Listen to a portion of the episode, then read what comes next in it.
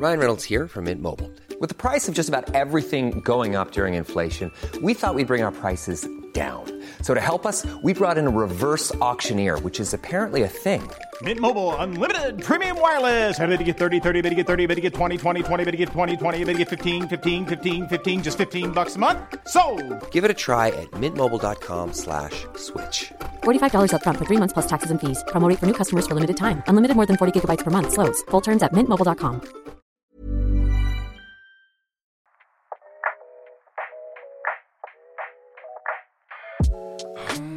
Dans notre podcast consacré à l'espionnage en fiction, nous avons eu la chance de recevoir Jean-François Alain, le scénariste des trois films OSS 117 et de la série Au service de la France, entre autres. À quelques jours de la sortie du troisième opus des aventures de Hubert Bonisseur de la Batte, on évoque avec lui son travail d'écriture, son lien avec l'espionnage de fiction. Mais bien sûr, on a commencé comme d'habitude par la fameuse question. C'est quoi ta ref?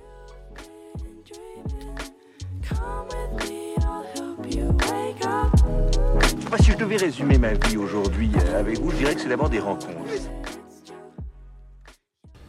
Alors euh, elles sont, euh, comment dire, moi je ne suis pas très, euh, par exemple si je lis un livre de John le Carré, je ne comprends pas. Voilà, je suis pas, euh, je suis pas très fort là-dedans. Donc c'est-à-dire que et, et même il y a même certains films d'espionnage. Je me souviens d'un film qui s'appelait La Taupe. Vous savez ce film? Oui, avec Ullman, ouais. Voilà, et qui est un film que bah, j'ai pas tellement compris. Moi non plus. Voilà. Et on a deux solutions dans ces cas-là. On se dit je suis un crétin et on culpabilise et on se trouve complètement nul pendant je sais pas combien de temps. Ou alors on se laisse porter en disant c'est pas grave, je ne comprends pas, mais c'est bien, voilà. Donc mes références ne sont pas très très très euh, très pointues. Si peut-être euh, l'affaire Cicéron de Mankiewicz, je ne sais pas si vous avez vu ce film. Mon prix est de 25 000 livres sterling, en espèces. À ma connaissance, jamais dans l'histoire de l'espionnage, un espion ne s'est fait payer un tel prix pour un renseignement. Jamais dans l'histoire de l'espionnage on a détenu ce que je détiens. Mankiewicz, on en a parlé euh, justement dans le précédent épisode de Mankiewicz, qui Ah. était euh, sur euh, bah, le, le personnage quoi, qui, était un scénariste de l'ombre. euh, Euh, alors attention était- parce qu'il y a deux Mankiewicz.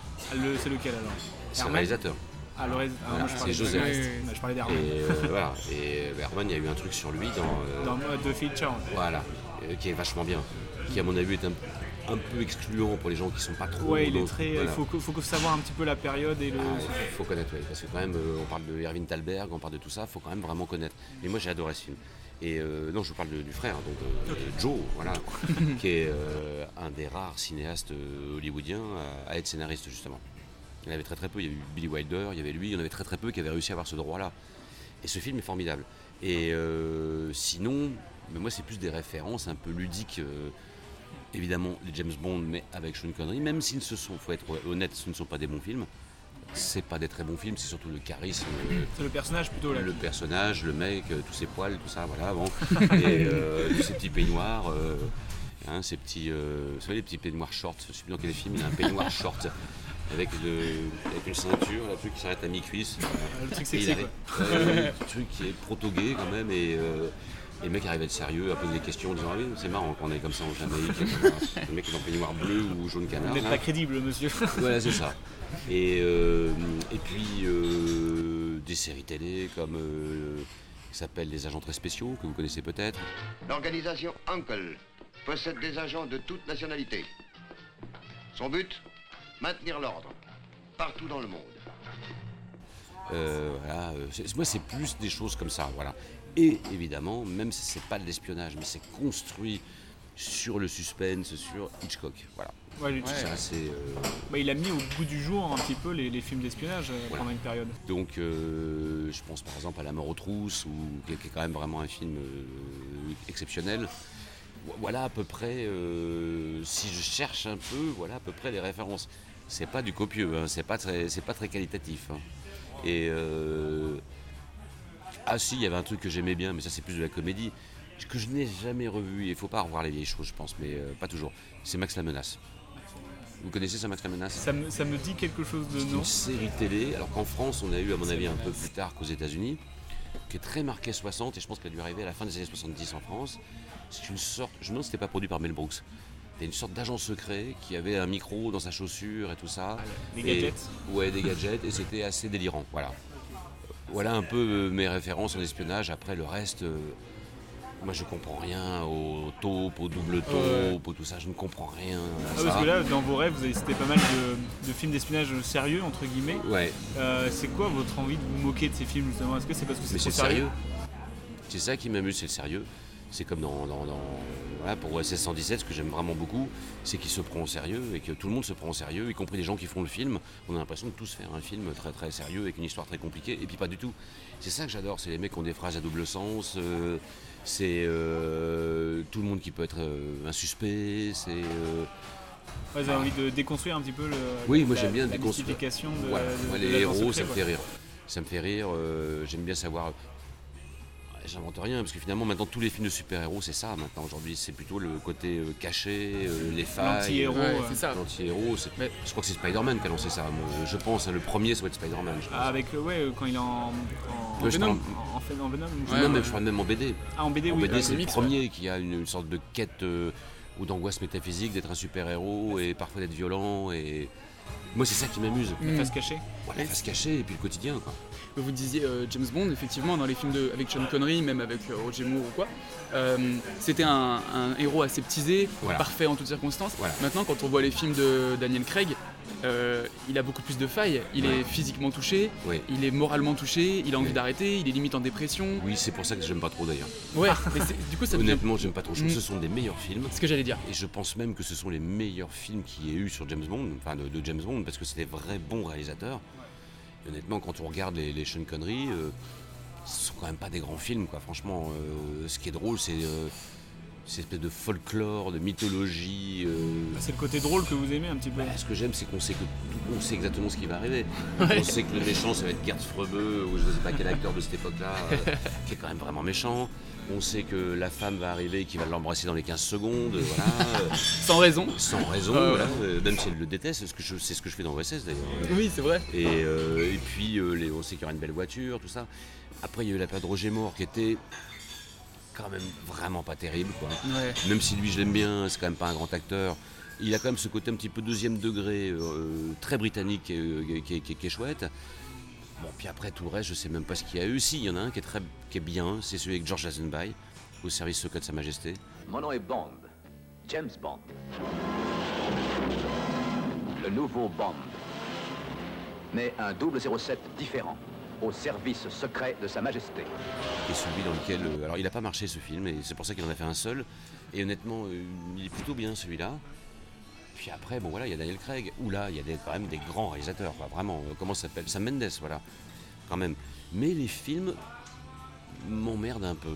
C'est-à-dire de savoir que Skyfall, c'est sa maison d'enfance, tout ça. Je trouve ça un peu ridicule.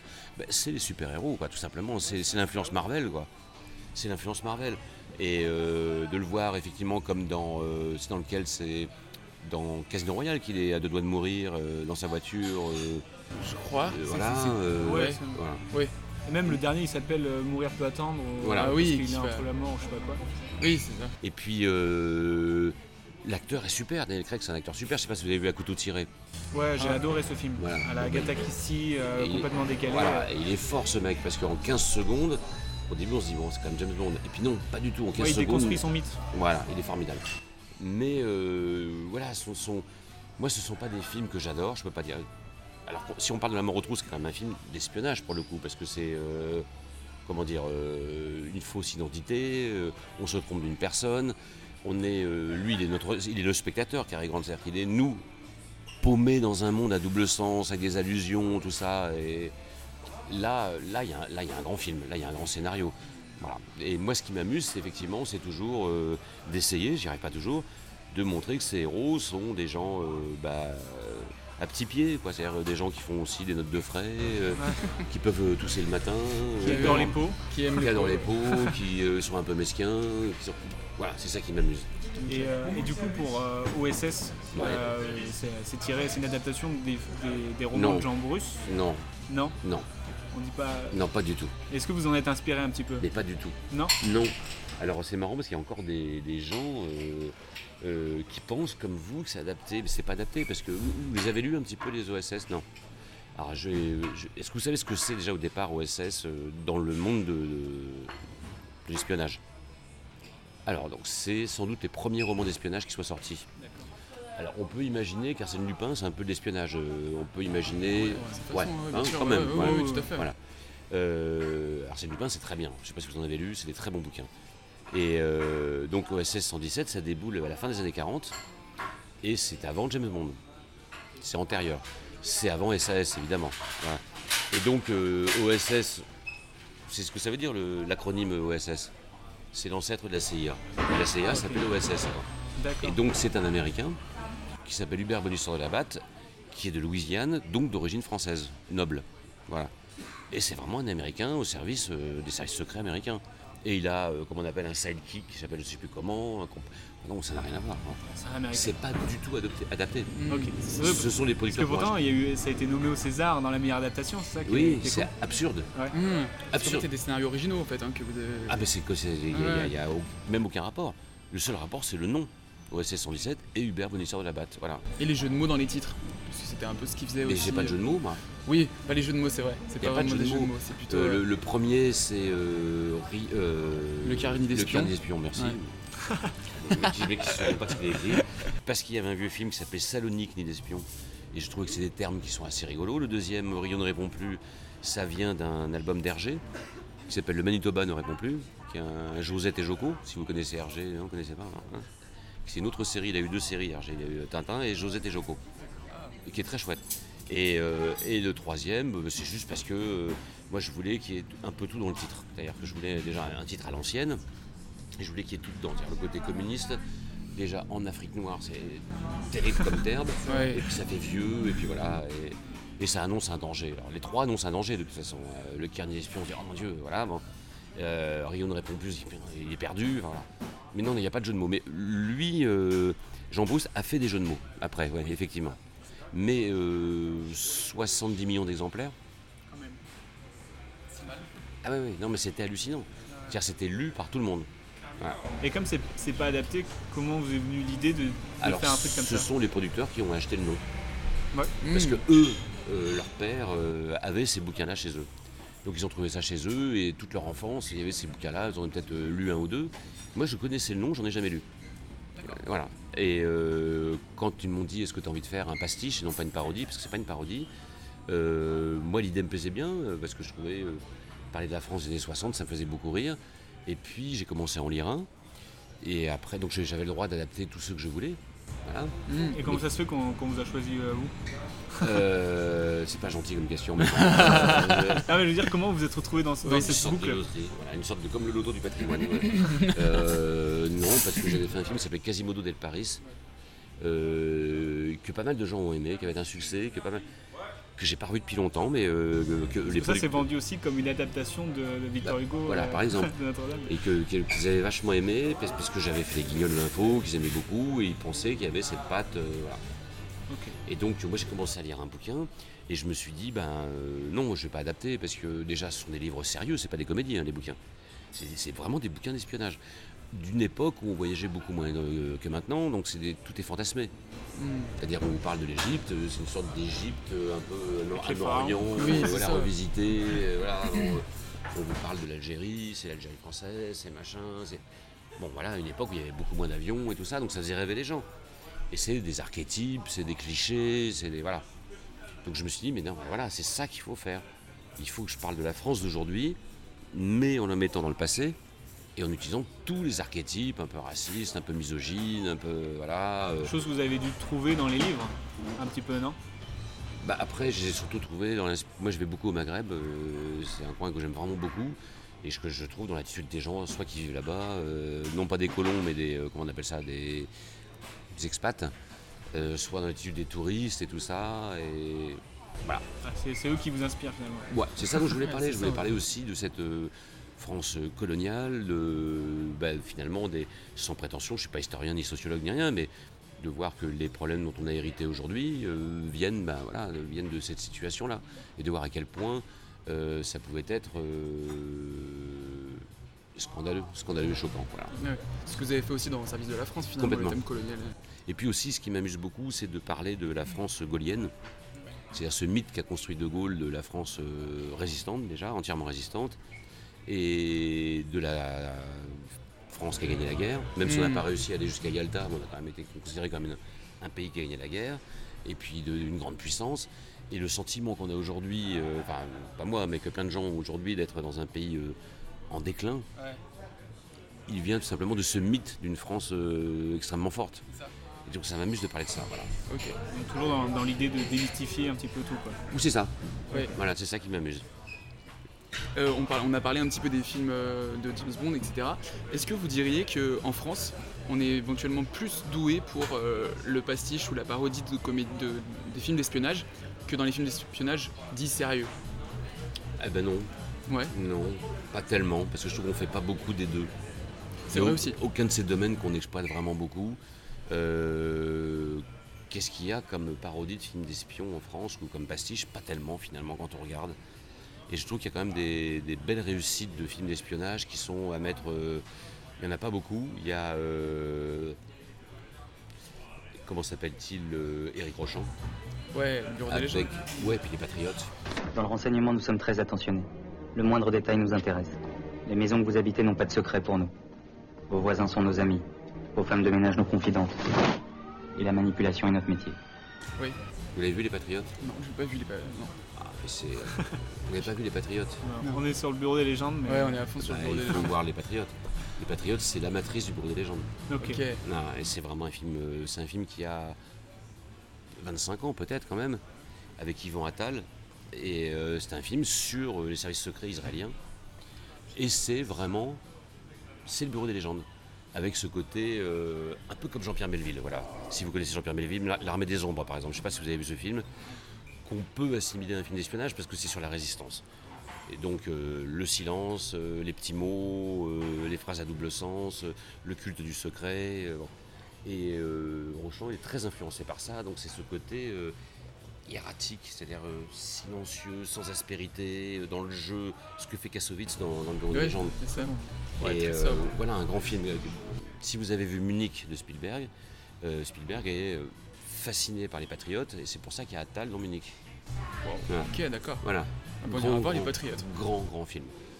Voilà, et moi j'ai un fils de 18 ans et je lui ai montré les Patriotes pendant le premier confinement, et, parce que c'est un dingue du Bureau des légendes qu'il a vu deux fois quand même. et euh, voilà, il est tombé dingue de- des Patriotes, parce que vraiment c'est... euh, donc ça, Rochon sait faire ça. Euh, Il y, a eu- il y a eu un film de Michel Deville qui était bien, qui s'appelait Dossier 51, qui est à moitié en caméra subjective, qui est assez chouette. Et puis, euh, moi, Jean-Pierre Melville, quand même, voilà, parce que Jean-Pierre Melville, il y a. Est-ce que vous avez vu Le Samouraï, par exemple? Bon.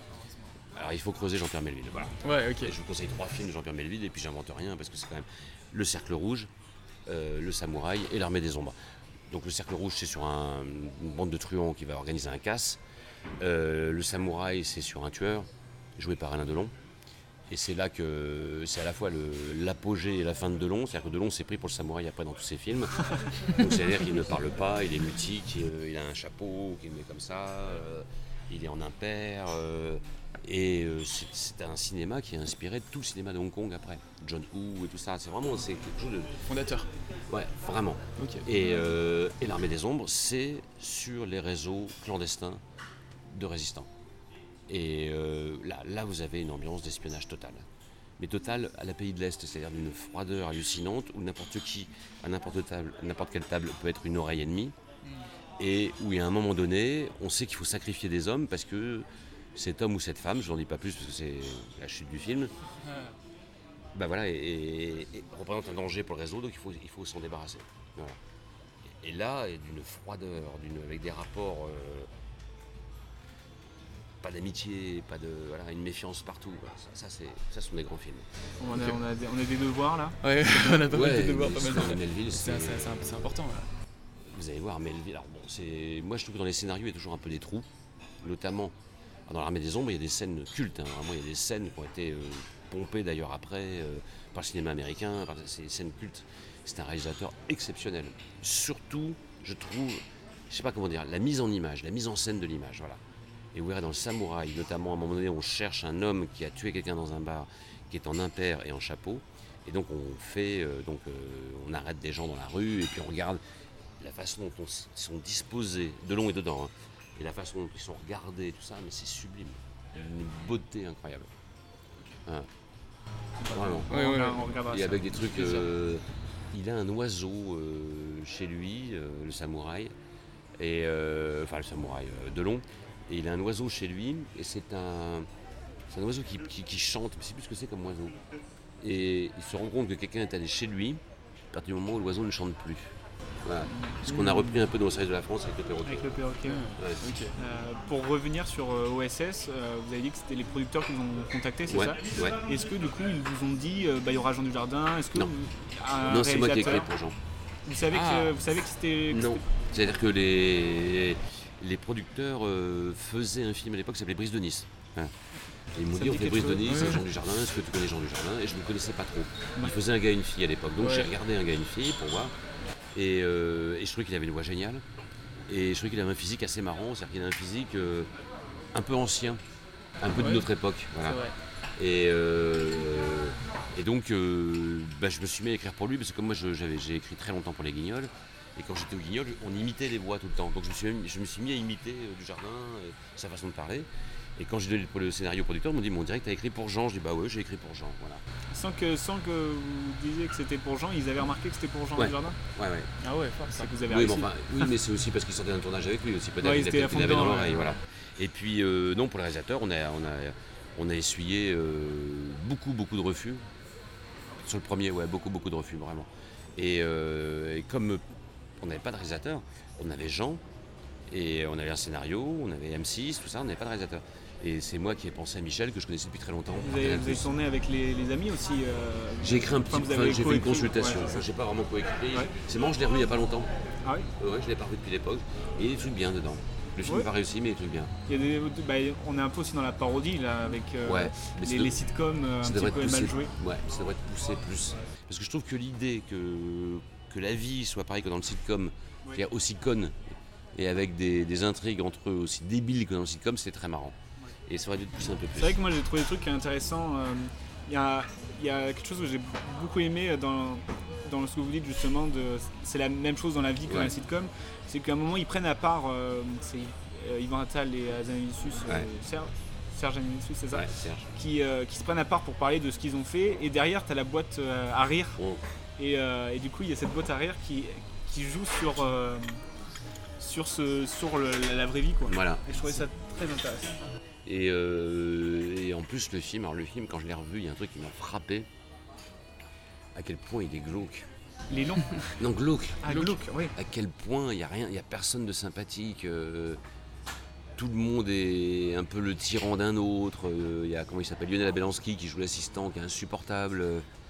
Il y a. euh, Même le stagiaire, euh, et, ouais. euh, le seul qui paraît sympa, il devient.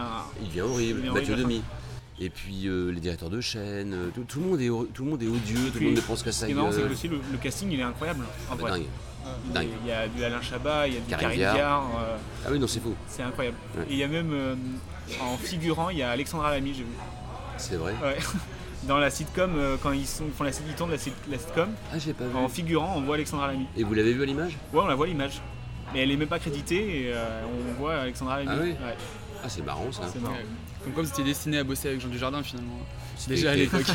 C'était écrit. ouais, c'était C'est écrit. ça.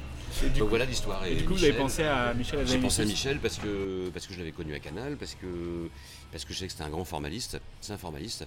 Et euh, donc je lui ai fait lire le scénario, mais euh, il, il a adoré. Et je lui ai dit, bah écoute, il y a peut-être une petite possibilité, parce qu'on n'a pas de réalisateur, on va voir. Et puis un jour, on a déjeuné avec lui, avec les producteurs, puis c'est comme ça que ça s'est fait. Voilà. Et euh, est-ce qu'il a réécrit un petit peu avec vous? Ah oui, mais ça c'est la tradition. Ouais. C'est toujours, euh, on a fait ce qu'on appelle euh, une adaptation, c'est-à-dire on a fait une version de tournage. C'est-à-dire après, parce que Michel c'est un auteur aussi, donc Michel qui sache s'il est à l'aise avec tel ou tel truc, ou tel truc qu'il ne comprenait pas, ou, ou me pousser plus dans l'écriture, ou puis après on rentre dans les prérogatives financières. Si on est trop cher, il faut couper des scènes, voilà, oui bien sûr. Et du coup, euh, Euh, vu que mais- le, mais le moi, je premier a très bien marché, Je l'ai écrit à 90% le premier, Ouais. et le deuxième on l'écrit ensemble. Ouais, Ouais. Le deuxième a mieux marché encore. et, euh, est-ce que du coup, euh, c'est le fait qu'il y ait peut-être, vu que ça a marché, il y avait plus de budget et vous avez vu les choses peut-être plus en grand ou euh, Moi, pas je spécialement hmm, il y a eu plus de budget. À mon avis, le film est trop cher. Et ouais, je pense que le film est trop cher. Je pense qu'il y a des trucs dont on n'avait pas besoin. Et je préfère le premier, moi. Voilà. Voilà. Et le troisième Alors le troisième est moins cher. et euh, moi, je peux pas vous dire, mais je- les gens l'aiment beaucoup le troisième. Ok, d'accord. Ouais. Est-ce que vous avez senti une différence entre euh, le travail avec Azanavicius et Nicolas Bedos? Ah bah oui, ce sont deux fous différents, donc euh, voilà. Euh, oui, il y a une différence, c'est que... Alors bon, Michel a laissé une, une empreinte sur OSS qui fait peur à beaucoup de gens. Donc beaucoup de réalisateurs n'ont pas voulu prendre la suite parce qu'ils avaient un peu peur en disant j'ai pas moi un style aussi euh, marqué euh, que Michel, euh, j'ai pas... euh, voilà, bon. et, euh, et Nicolas, lui, il s'en foutait. Ouais. Lui, ça l'amusait, il voulait faire OSS 117 parce qu'il adorait les films et qu'il avait envie d'en faire un. Et, voilà. et donc, il y, a une- il y a déjà cette différence-là. Euh, ce sont deux auteurs tous les deux et deux bons auteurs tous les deux. Donc, euh, le troisième, je l'ai écrit. Et puis après, on a fait cette version d'adaptation toujours euh, avec Nicolas. Et il y a eu des très bonnes idées euh, de la part de Nicolas. Ensuite, euh, c'est pas le même. Je sais pas comment dire. C'est le film. euh, est pas fait pareil puisque c'est un film qui se passe dans les années 80. Oui, Et déjà, comme les deux premiers, il calque un peu la façon de réaliser les. Donc il est beaucoup plus euh, mouvementé. Il y a plus de. Voilà, a- on arrive à un montage. C'est la période qui fait ça. C'est la période qui fait ça. Et euh, voilà, donc la, la- la- la différence pour moi elle est plutôt, elle est plutôt là-dessus. Après il y a des différences humaines, mais ça c'est autre chose. Mais euh, voilà. Et euh, est-ce que par exemple là vous disiez que vous avez écrit pour euh, Jean Dujardin sur le premier, est-ce que là vous saviez par exemple que OSS 1001 allait être, allait être jouée par euh, Pierre Ninet au moment de l'écrire ou pas? Non.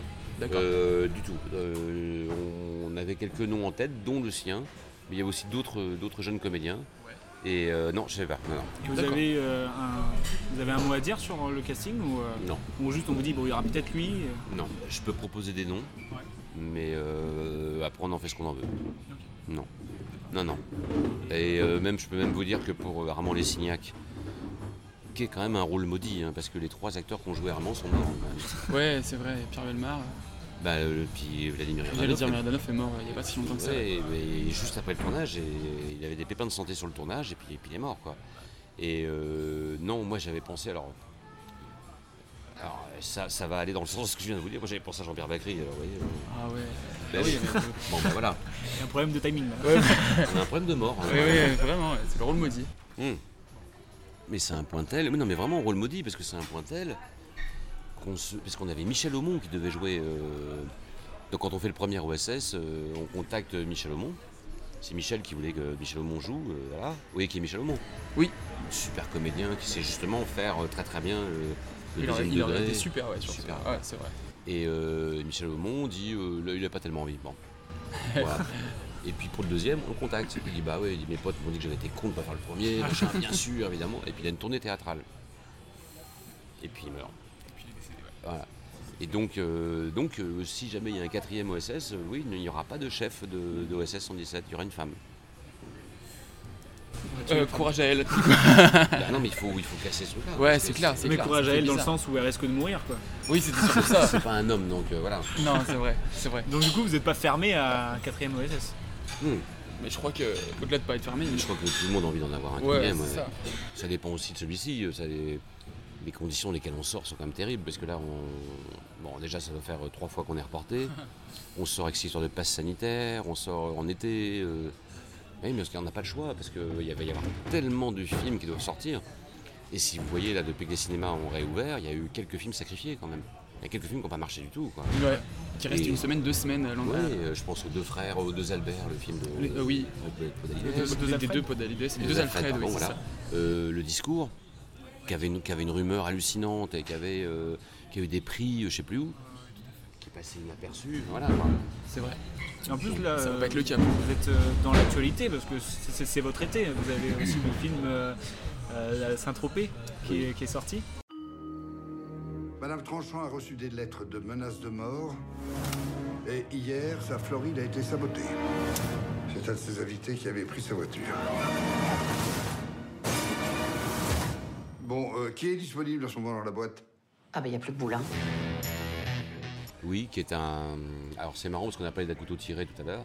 Oui, c'est un petit peu dans le, dans le- ça fait un peu euh, C'est ce, que, c'est ce que moi j'aurais voulu, voilà. Après, euh, moi j'ai fait ce film-là parce que je, pour quelqu'un de ma génération, euh, travailler avec des gens du des bronzés, ça me paraît im- impossible de dire non. Et Mhm. Christian Clavier m'a beaucoup beaucoup demandé, et puis voilà. À l'arrivée, c'est pas un film dans lequel j'ai vraiment réussi à. vous C'est marrant. exprimer Non, voilà, j'ai pas réussi à m'exprimer. Sont- Jean-Marie et Christian sont deux personnalités très très fortes, avec une grande complicité de 40 ans, voire plus. moi me mettre C'est là-dedans. vrai que moi j'ai senti qu'il y avait peut-être un peu trop de personnalité. Euh, Et euh, du- enfin, ça faisait, ça faisait peut-être beaucoup et on savait plus trop. Vous avez vu le regarder. film Ouais, j'ai vu le Ouais. film. Et, euh, et je, ouais, je sentais qu'il y avait peut-être un petit peu trop de tout. Quoi. Et rien que peut-être dans les accents où chacun avait un accent très différent. Et euh, je trouvais dans l'idée euh, assez sympa parce que oui, ça me faisait un peu penser dans l'idée à couteau tiré. C'est dommage euh, parce que je trouve qu'il y a un truc vraiment chouette là-dedans. Alors déjà, il y a quelques comédiens qui sont très très bons. D'ailleurs, Christian, je Mais il y, a trouve un, bien. il y a un très bon casting, mais justement, peut-être il y a trop de casting. Virginie Hoc est super.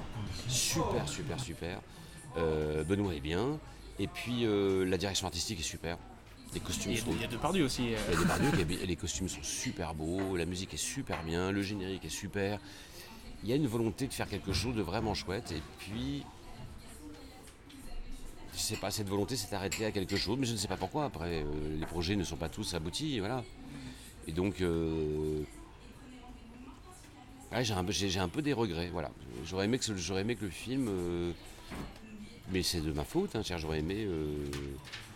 alors, j'ai reçu quelques messages pas très gentils sur le film, voilà, où des gens m'ont dit que je faisais ça pour l'argent et que voilà, bon. Et euh, alors c'est faux déjà parce que je fais jamais rien, je fais jamais rien pour l'argent. Je gagne ma vie, c'est mon métier, mais je, je fais jamais rien pour l'argent. Je sais pas mon critère du tout. Et euh, je préfère me planter comme je me suis planté avec Philibert il y a 10 ans par exemple, où j'ai fait les choses sincèrement et machin, mais je me suis planté. Mais alors. Philibert, Eh ben, euh, moi, je- On a une petite affection tous les deux particulière pour Philibert. Ben oui, il y a beaucoup- pas mal de gens qui. Honnêtement, euh, j'ai pas trouvé une ça fois qu'on est tout, rentré moi, dans. Enfin, au début du film, on se dit, oula, on est où? On, on arrive à. Après, on rentre dans le deuxième. Ouais, ouais, Et au bout d'un moment, on rentre dans le millième. Et là, on, on- on peut kiffer le film quand on est rentré dans le millième. Quoi. Voilà, il y a- mais en tout cas le film est intègre. Exactement. Voilà. Il est assumé. Et, Il est assumé. Et là, je, je regrette sur ce film-là de pas avoir. euh, j'ai pas trouvé ma place, j'ai pas réussi à faire ma place plutôt, c'est ça. Parce que vous avez travaillé en groupe avec euh, Oui, Christian et c'est dommage parce que je pense qu'il y a vraiment une volonté de la part de Christian de faire euh, quelque chose de différent. euh, il voulait vraiment lancer une franchise, il voulait vraiment qu'il y en ait d'autres. euh, Ça se voit, oui. Mais oui, c'est dommage parce qu'il y avait, euh, il y avait, et puis c'est un, c'est un bon comédien, quoi, vraiment. Et, euh, Et c'est un grand comédien même. Bah, bien sûr, beaucoup de il monde voulait- en plus. Il voulait de faire un truc de, slaps- de slapstick, il voulait faire euh, du burlesque et tout, et ça, ça coince. Voilà. Oui, il était très investi dedans en fait, hein, Ouais. Christian Clavier. Ouais, ouais. On parlait du travail de groupe juste justement, et vous avez commencé avec, euh, enfin, vous, vous avez été euh, tôt au Guignol Ouais. avec Bruno Gassio et Benoît de Lépine. Ouais. Euh, vous travaillez, j'ai l'impression beaucoup en groupe finalement. Ouais, j'aime bien. Ouais, c'est ça. C'est- quoi votre sentiment sur le travail de groupe du coup? Euh, je, Ça bon, vous nourrit quelqu'un- Non, mais déjà, moi, je suis quelqu'un qui n'a aucune confiance en lui, donc c'est très difficile d'écrire tout seul. C'est vraiment très très difficile. Par exemple, pour écrire le troisième OSS, j'en ai vraiment bavé. Aussi parce qu'il y avait des circonstances qui n'étaient pas très faciles. hein. Euh, Vous y étiez tout une- seul, là, sur, Ouais, euh, OSS Ouais. Une grosse grosse pression, une grosse attente du public. euh, et moi, je suis fait partie du public d'OSS. Moi, je fais pas. euh, donc, c'est-à-dire que j'ai pas envie Vous d'être écrivez déçu. pour vous de, de base. Ben non, mais c'est vous vrai, faire rire, non, bien sûr, Et puis j'ai pas envie d'être déçu, quoi, parce que moi j'adore OSS, j'adore le héros, j'adore Jean, j'adore euh, voilà. Donc ça n'a pas été simple. Et je trouve que effectivement écrire euh, en groupe, c'est ça permet d'avoir des coups de mou. C'est c'est pas mal, quoi. On n'est pas tout seul. Je sais pas, je trouve ça très agréable. Et trois, c'est très bien. Parce que vous avez travaillé en collaboration aussi avec euh, Patrick euh, Timsit. Oh, beaucoup, oui, j'ai créé, j'ai euh, créé ces spectacles. Ouais, Ouais, ouais, vous avez écrit ces spectacles. et Depuis du- très longtemps, ouais. Et euh, quand on connaît le partenaire, euh, est-ce que c'est c'est jouissif presque Ah bah oui, bah oui, parce qu'on sait comment. euh, Patrick sait comment me déclencher, moi je sais comment le déclencher. euh, oui, bien sûr. Et puis surtout, il n'y a pas de tabou. quoi. Qu'on peut sortir une blague de merde, c'est pas grave. Oui, ça, ça, c'est pas grave. C'est ça qui. est- Là, en ce moment, j'écris un film justement avec quelqu'un. Euh, et, et bon, bah, on a mis au début un petit peu de temps parce qu'on se connaît pas. euh, Enfin, on se connaissait un peu, mais pas. euh, Il faut le premier encart, quoi. et oui, c'est ça. C'est comme pas premier, trop. Tiens, je vais tenter telle blague. Oula, ça marche pas. Voilà. Bon, euh, et voilà, il faut une complicité. avec Jean-André Leclerc sur le service de la France, on ne se connaissait pas du tout quand on a commencé à écrire. Parce que vous êtes, vous êtes trois à écrire sur Ouais, ouais. Et ça a été une de mes plus belles expériences d'écriture. Vraiment, j'ai adoré cette série. Et euh, beaucoup plus la deuxième saison que la première, parce que pour moi la première a un problème de réalisation. Là, elle est belle, mais elle est plus esthétique que, que narrative. La deuxième est moins, peut-être un peu moins belle, avec moins de d'ambition euh, esthétique, mais je trouve qu'elle raconte très bien. Et je regrette tellement qu'il n'y ait pas de troisième saison. Alors ça a failli se faire, quoi. Et, Ah, ça, ça ne ça un- ça sera pas pour non. sûr. Ah, c'est sûr. C'est vraiment dommage. Alors c'est une série qui a marché, on a eu des prix, on a eu euh, sur Netflix ça a fonctionné, on a un public euh, bah, dans votre tranche d'âge. euh, Et comment vous est venue l'idée justement de service euh, de la France ouais, c'est tout bête, c'est les coulisses d'OSS. C'est les coulisses. Ouais, c'est ça. Parce que, enfin, je, Tout bêtement. je me suis dit, euh, à tout moment, le, le héros principal de Au service de la France, c'est OSS. Après, ça concorde pas dans les, dans les, Oui, dans les les dates, mais je me dis, euh, ça, ça peut très bien être le passé de OSS 117. Quoi. Non, mais c'est le mélange des. c'est les- on prend les trois agents et c'est OSS Parce 117. qu'à la, à la fin de, de la saison 2, euh, il y a une phrase qui m'a marqué que, du, de- de- de- du héros qui dit euh, Je vais vous tamponner. Mm. Et là, je me suis dit, mais je, je vois très bien euh, OSS 117 dire cette dire, phrase. Alors, et ça arrive au, au dernier épisode, et je me suis dit, on dirait que c'est la continuité. Quoi. Super épisode. L'épisode dans le train. Ouais, c'est ça. Est- Super épisode. Enfin, je sais pas euh, comment vous êtes trouvé, mais. euh, Ah, j'ai, moi j'ai beaucoup aimé. Ouais, Cet épisode est dingue et dans le train, euh, comme un Hitchcock, quoi. ouais ça, il y a, le- dans y tous les personnages qui arrivent. Ah, euh, J'ai adoré. c'est un beau final. Ouais, j'ai adoré. C'est un épisode que j'ai écrit celui-là. Alors, je, peux, je peux dire sans problème que j'adore ce que je fais, moi, j'ai aucun problème. C'est bien, c'est- c'est Bah, il faut. bah, bien Mes sûr. épisodes préférés, c'est celui-ci et le 6, où il y a la comédie musicale, où il Ah oui, et- et, euh, ouais. d'ailleurs j'ai entendu une, une anecdote, c'est avec la chanson euh, qui euh, c'est sur l'ho- l'homosexualité Ouais. euh, et que. Et c'est moi qui l'ai raconté sur France Inter. j'ai C'est raconté ça. Ouais, c'est ça. ouais. Et euh, je trouvais l'anecdote euh, très belle. Alors, est-ce que peut-être vous pouvez la raconter pour ceux qui ne la connaissent pas? Bah, c'est tout bête, c'est que je cherchais des chansons de 1961, parce que c'était la- l'année euh, pendant laquelle se passait la série. Et euh, alors ça doit être, c'est pas complètement le début du yéyé, hein, la 61. Et puis c'est quand même un peu de la merde. donc, euh, non, mais c'est vrai, à part euh, Françoise Hardy qui écrivait ses chansons, à part quelques-uns, euh, le reste, euh, bah, c'est pas terrible quoi. Et euh, c'est quand même la- aussi la fin d'une certaine chanson française qui est euh, un peu crooner ou un peu chanteur de charme, tout ça. bon. Et je tombe sur cette chanson euh, de Jean-Claude Pascal qui gagne l'Eurovision en 61. Voilà. Nous, les amoureux, on voudrait nous séparer. On voudrait nous empêcher d'être heureux. Nous, les amoureux, il paraît que c'est l'enfer qui nous guette. Ou bien le fer trouve, euh, je la trouve très belle. Et je trouve que les paroles sont quand même un peu curieuses. Je me dis quand même, merde, c'est bizarre Ouais, parce que sur euh, la, nous, la les amoureux, difficulté de- de- Voilà. d'être amoureux. euh, on nous promet l'enfer et le feu. Je me dis quand même, faut quand même pas déconner. non et je fouille un peu et là, et je me rends compte que c'est une chanson qu'on a, qu'on a su bien après, que c'est une chanson sur les amours homosexuels. Et que non seulement sur les amours homosexuels, mais Jean-Claude Pascal était homosexuel, mais il le disait pas, parce qu'à l'époque on ne le disait pas. Ça, c'est fou qu'il ait gagné l'Eurovision avec cette chanson. C'est génial. Ouais. C'est un secret génial, quoi. C'est euh, et ce qui est très drôle, c'est que depuis, je sais pas, je l'ai pas vu parce que je regarde pas la télé, mais j'en ai entendu parler sur Inter. Il y a eu euh, toute une, une campagne de, de pub, une campagne de pub sur la tolérance vis-à-vis des homos, vis-à-vis des voilà. Je sais pas si vous l'avez vu cette Ouais, pub. je l'ai vu, elle est pas restée longtemps. euh, C'est Jean-Claude Pascal la chanson. D'accord. Nous les amoureux. Ah, Donc Ah c'est ouais, que, vous voyez, ça a fait son chemin. C'est vrai. C'est marrant, hein C'est vrai, mais je la trouve très belle cette, euh, cette anecdote. Ouais, c'est clair. Parce que le, le Ah, sens est très fort. quoi. Ah mais le son c'est très fort donc euh, et puis euh, toute la série en plus est marquée par euh, Oui, c'est ça. Je trouve la première saison, euh, c'est surtout sur l'indépendance des, des pays à cette période-là. Et je trouve la saison 2, c'est plus l'indépendance de, de l'humain en général, quoi, de la l'indépendance de, la- de la femme, de, la- l'homosexualité. et, Ah, mais c'est tout. Parce que je trouve l'évolution des personnages féminins est, est- est très, est très forte dans, Alors, dans c'est la saison 2. c'est lié à plusieurs choses.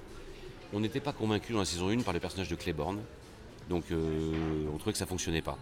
Donc euh, bah, malheureusement pour la comédienne, on a arrêté le rôle. Ça a été un peu difficile, mais voilà, on trouvait que ça ne marchait pas. Et on trouvait en revanche que Marie-Jo était super, donc ça nous amusait qu'elle devienne agent. Et on trouvait que la femme du colonel était super.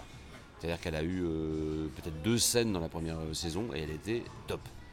Et donc on a eu envie de... Alors ce qui est drôle, c'est qu'évidemment la femme du colonel dans la série, on est en 60, euh, bah, elle est en 60 et tout ça, elle fait bobonne quoi, bobonne de quinca. Femme au foyer. Voilà, et dans la vie, euh, cette comédienne Stéphanie, c'est une très jolie femme qui fait beaucoup plus jeune et machin, donc on s'est dit tiens, on a envie de lui faire faire une sorte de, de coming out. Enfin de, Ouais, c'est ça. voilà. Et finalement, c'est l'Algérie va se séparer de la France, ou la France va se séparer de l'Algérie, comme on veut. Euh, la femme du colonel va se séparer de son mari. Euh, euh, Marie-Jo va se séparer de Callot. Euh, et en fait, c'est un tout. C'est l'émancipation, la rupture. Et la série ne parle que de ça. Voilà. Vous avez envie de vous retrouver à vous occuper de la maison pendant que madame ira travailler? Vous avez envie que madame soit monsieur et que monsieur soit madame? Vous avez envie de donner le biberon à vos marmots, Merlot? Vous avez envie que votre femme conduise votre voiture, qu'elle vote aux élections? Les femmes votent. hein. Et vous croyez qu'elles sont plus heureuses pour autant? Une femme moderne, Merlot. C'est une femme qui pense qu'un homme devrait pouvoir être une femme. Et inversement. C'est absurde.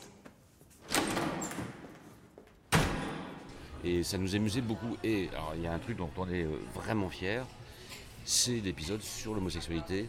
Donc, il y a cette chanson-là, mais il y a aussi. euh, Dans le bar Dans le bar, voilà. Qui est un vrai bar euh, Non. Enfin non, qui est- c'était pas un- le nom du bar Le nom est un vrai bar. Ouais, c'est ça. Ouais. Et où il y avait des, des, des des homosexuelles.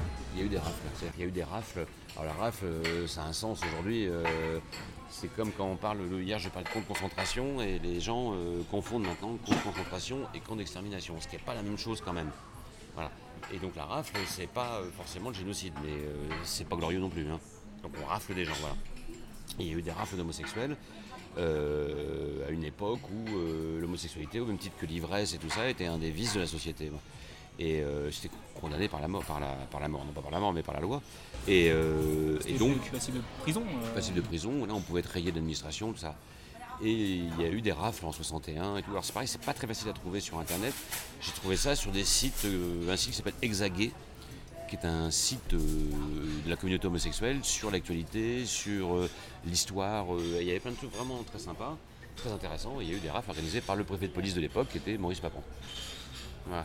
Et donc on accusait ces hommes d'être soit gigolos, soit prostitués, et comme ça ils tombaient sous le coup de, de la loi contre la prostitution. Et euh,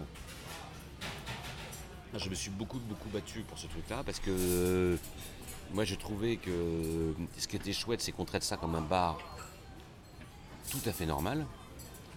Oui, parce qu'on s'en rend compte un petit peu tard que c'est un, c'est Voilà. un- c'est un bar comme ça. Parce que je voulais qu'on voit ça à travers le regard du, du colonel, qui évidemment est homophobe, euh, d'extrême droite. euh, Tout. Cumul. Et surtout aujourd'hui, un bar homosexuel, le terme normal n'est pas beau, mais c'est un bar normal. voilà. Oui, bah oui. Euh, bon. Oui. Mais à l'époque, non. Et donc, j'avais envie que ça soit doux, chaleureux. Et ah, il y a la rupture aussi de Moïse avec son mec aussi, par exemple. Voilà.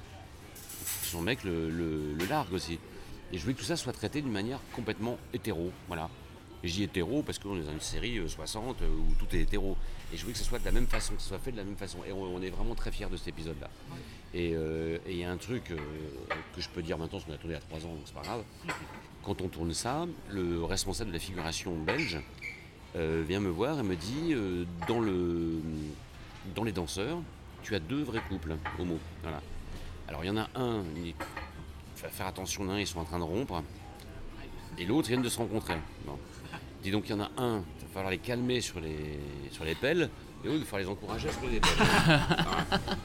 Et donc ce qu'on veut c'est que ça commence, il y a de la musique, on- c'est assez drôle parce que finalement c'est là qu'on voit les, les- les critères et les, les clichés qu'on a dans la tête. C'est-à-dire qu'on rentre dans ce bar. Vous l'avez vu la scène Pas du tout Ouais, moi, je l'ai vu, ouais. On rentre dans le, dans le bar, il n'y a que des hommes. Mais pas une seconde, tu penses que c'est un bar homo. Non, ça rend pas du Comme tout- quoi, Ouais, comme quoi les bars, c'est un truc de mec. hein. non, mais comme quoi on est dans un monde de mecs. Parce qu'on Bah, surtout euh, à cette époque-là. surtout à cette époque, et, on se, et quelqu'un met de la musique, et d'un coup ça se met à danser, et les hommes dansent ensemble. Et au bout d'un moment, euh, vraiment à la fin de la, de la scène, des hommes s'embrassent. Bon. Et là, on a des techniciens derrière le combo. Est-ce que c'est qu'un combo? Voilà. Derrière les- les- le, le moniteur de contrôle. Techniciens belges qui font Ah Voilà. Et ça, c'était en 2000, donc 18. Et donc on se dit que bah ouais, donc c'est bien de faire des épisodes comme ça parce que c'est bien de faire une série comique qui parle de ça. Parce que si en 2021 il y a encore des gens qui font ah voilà. Ouais, Voilà. c'est clair. Et euh, euh, pardon, mais on est très très fiers de. de, de- de- de- Ah, vous pouvez. Ouais, Ouais. parce que c'est chouette, il y a des, plein de trucs dans cette saison 2 qui nous plaisent beaucoup. Je vous dis, c'est pas, pas, une, réalisation euh, démente, mais c'est une réalisation au service de l'histoire, complètement, et au service du gag et des personnages. On est filmé de plus près, c'est un meilleur directeur d'acteur, tout simplement. Et ça joue beaucoup. Et puis euh, la comédie musicale qui est très chouette. Tout ça est fait avec deux balles, hein, parce qu'il n'y a pas beaucoup de budget, et je s'en tire pas mal. Euh, tout, le- bivouac dans le désert qui est très Tintin pour le coup. il traverse le désert et puis après autour du feu de camp, chacun se livre à des confessions tout ça, c'est vraiment. Il y, a- il y a plein de trucs chouettes, quoi. Voilà. Bah, c'est euh, un des premiers rôles comme ça, long et euh, important de Hugo Becker notamment euh, à Ouais. ce moment-là. Qui... enfin, moi j'adore ce comédien. coup, après, vous savez qu'Hugo, il était dans, dans la série la plus téléchargée du monde, quand même. Que je ne connais pas, dans laquelle il jouait le prince de Monaco. Comment il s'appelle cette série ouais. Une série américaine, il jouait le prince de Ah ouais? Monaco. Je sais- je sais Ah, je la télé, la, la série la plus téléchargée du monde. Je sais Ah pas ouais comment elle s'appelle. ouais. Ah ok. Faudra qu'on regarde. Moi du coup ouais, j'aime beaucoup ce comédien. quoi. Ce qu'il faut le dire, parce que hors, euh, hors caméra, hors, tout ça est une joyeuse bande. C'est-à-dire, c'est pas, je vous fais pas de la promo parce que on s'est passé à la télé il y a longtemps, mais Il est euh, encore disponible sur euh, Netflix on est tous potes, tous. D'ailleurs, dans OSS 3, il y a les trois agents qui jouent, euh, un- qui font un caméo très court. Ah oui? Ouais, ouais. Et euh, on, Ah, est, ah. on est tous potes, c'est-à-dire qu'on est tous. euh, Hugo bah, m'a envoyé un texto pour, les, pour le festival de Cannes. euh, on fait des repas régulièrement. Enfin, on est vraiment tous potes, quoi. Mais ça, Ouais, ça, je pense que ça, a un- ça- ça a un impact aussi sur la série parce que Ça se sent. on, on sent un truc quoi. Ouais. On sent un truc euh, amical en fait. Voilà. Et euh, on, on sent que les acteurs ils prennent du plaisir à jouer entre eux. Et euh, en tant que spectateur, bah, c'est génial à voir quoi. Les trois sont vraiment potes dans la vie. Ils sont Les- devenus potes dans la vie. les trois agents, là Ouais, Calo, Moulinier et Jacquard sont vraiment euh, potes dans la vie. Et l'autre jour, euh, il y a eu la projection euh, équipe de SS 117. Donc euh, je les ai invités tous les trois, parce que comme ils font une, une- un caméo, et j'ai invité les auteurs de la série qui ont fait une consultation, qui ont lu le scénario et qui m'ont donné deux trois conseils. Et on a fini à 4h du matin. voilà, c'est, on est vraiment potes. Quoi. Ouais, c'est une- c'est une belle aventure quoi. Ouais, c'est super. Et qui, malheureusement, euh, on, avait une, euh, on avait une saison 3, euh, il y a deux ans, on avait une saison 3 qui était prévue et on avait commencé à écrire, on avait une super histoire et, et ça a été annulé au dernier moment. Voilà. Et ça aura jamais, euh, il n'y aura pas de possibilité pour que ça revienne? Non, il aurait fallu pour ça qu'on fasse un carton monstrueux. Donc ça a marché sur Arte, mais ça n'a pas fait un carton monstrueux. Sur Netflix, ça a bien marché, vraiment, mais pas, pas dans les top 10. Quoi. Voilà. Et euh, pour, pour revenir, parce que vous parliez juste avant, de- enfin, on parlait de l'évolution des personnages. Euh, c'est quoi la différence entre ce que vous avez fait pour des one man, pour euh, des, des films, euh, vous avez fait les guignols euh, Comment sur une série, euh, comment vous arrivez à, à- à construire une évolution dans, dans les personnages? Ça s'approche ça se rapproche très fort des guignols. Des, Des guignols, des guignols Parce qu'en fait, c'est c'est un travail empirique. C'est-à-dire qu'on fait des personnages et puis après, c'est l'avantage de la série, c'est qu'on les creuse. On les creuse, on les creuse, on les creuse et puis on, au fur et à mesure, on voit ce qu'il y a dedans. On rajoute des failles, on rajoute des choses, c'est c'est un peu comme les guignols. C'est-à-dire qu'au guignol, on fait un personnage au début qui est plus ou moins une imitation du vrai, et puis après on lui trouve sa propre personnalité dérivée du vrai, et puis après sa propre personnalité devient euh, assez différente du vrai. Et il a sa propre vie. Et par rapport à un Et- film ah bah, par rapport à un film, moi j'ai adoré faire une série. J'ai trouvé ça vraiment très bien, mais je trouve ça trop contraignant et trop long. Mais j'ai adoré parce que déjà le scénariste a une place qu'il n'a pas au cinéma, beaucoup plus forte. Je vais vous demander si vous vous sentiez plus libre dans l'écriture d'une série. Ah oui, beaucoup plus. Ouais, ouais. Beaucoup plus, ouais. Et j'ai eu beaucoup de mal à revenir au cinéma. Ouais. Je sais pas si je referai une série, j'aimerais bien faire une série, mais c'est long. Alors maintenant c'est moins long qu'à l'époque, hein. les délais se sont raccourcis. Mais puis moi j'aime beaucoup le cinéma. Je préfère le cinéma aux séries, en tant que spectateur. En tant que spectateur Ouais. Pour revenir sur Au service de la France, quand, je- quand on vous entend parler de cette série, on sent que vous avez une affection particulière pour ça. Euh, J'ai l'impression que c'est votre œuvre peut-être la plus personnelle. Vous diriez aussi que c'est ça? Oui. Avec le premier OSS, ouais. Ok. Oui, oui, c'est vraiment, euh, c'est vraiment quelque chose. euh, alors il y a dans Au service de la France, je connais des gens qui préfèrent Au service de la France à OSS par exemple. C'est assez marrant parce qu'il y a un côté plus clown dans OSS qui apporte Jean et que des gens aiment moins. Il y a des gens qui aiment moins le côté euh, extraverti des choses et les gens trouvent que Au service de la France est plus raide, un peu plus dur, un humour un peu plus vachard. ou- Et moi, je n'ai pas de préférence entre, entre le premier OSS ou le dernier et la série, mais j'avoue que c'est un truc que j'ai pris un plaisir dingue à écrire. voilà. Mais aussi parce que euh, cette longueur, pouvoir, euh, voilà, pouvoir tirer des histoires d'amour, pouvoir mettre des. Bien plusieurs, plusieurs histoires en une finalement. plusieurs histoires et puis aller parler de trucs qui n'ont pas tellement d'intérêt euh, a, a priori et c'est ça qui m'amuse euh, et puis il y a la rencontre avec ces comédiens aussi et puis aussi la place du scénariste qui fait que vous savez que votre texte, votre texte va être respecté. Parce que vous êtes sur place en plus là-bas. Moi j'étais sur place, oui. Ouais, Ouais, ouais. ouais. Ouais, j'étais sur place tout le temps, ce qui est épuisant. non, c'est épuisant. Parce que sur un plateau, tout le monde a quelque chose à faire. Les techniciens euh, techniques, euh, voilà, euh, le metteur en scène met en scène, bon, et euh, le showrunner, il est sur un plateau, puis il est avec son texte, et puis il est assis, il a son cul posé sur euh, son pet posé sur un cube, comme disent les Belges, et puis euh, il va voir les comédiens, il rappelle au réalisateur euh, attention, tu n'oublies pas que dans l'épisode 3 il faisait ça, donc là il faut retrouver le truc.